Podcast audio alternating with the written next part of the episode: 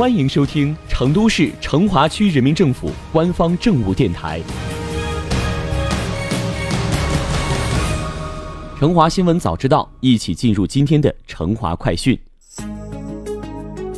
近日，第二届丹巴农产品社区年货节新闻发布会暨启动仪式在我们大成华举行。启动仪式上，活动主办方介绍，本次年货节着力突出规模大、城乡互惠和延续性强三大特点。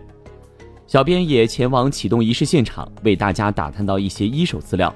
根据了解啊，本次社区年货节展位数量将会有所增加。丹巴、简阳、大邑、凉山等贫困地区参展的农产品达到了五百多个品种，预计参会群众近一百万人。在启动仪式上，小编注意到，年货节不仅为四川甘孜、丹巴等贫困地区的山货出山搭建了平台。而且产品价格普遍比周边市场价低百分之三十到百分之四十左右。丹巴莫斯卡牦牛肉、丹巴藏香猪、金花鸡等十多个品类的年货都将在现场展销，大大满足市区居民对高品质农产品的需求。同时，本次活动积极吸纳社区骨干共同参与办会，预计将提供五百余人次的灵活性就业岗位。通过开展此次活动，丹巴等地的特色农产品知名度进一步扩大，营销渠道也进一步拓宽。同时，成华居民的米袋子、菜篮子也更加丰富。这项活动为动员全民参与脱贫攻坚产生了积极深远的影响。从二零一八年以来，成华区总工会采取年货节加推介会加社区集市的形式，全方位、成体系的助力丹巴山货进城。除此之外，本届年货节还强化了对安全保障工作的落实部署，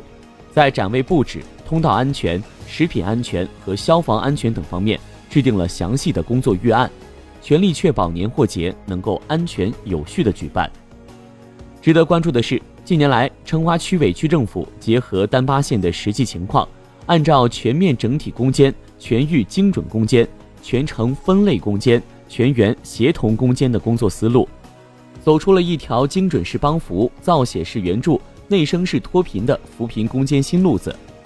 同时，成华区在对口帮扶工作中，探索形成了以需求为导向、以贫困户为主体、以专业能力为支撑的扶贫模式，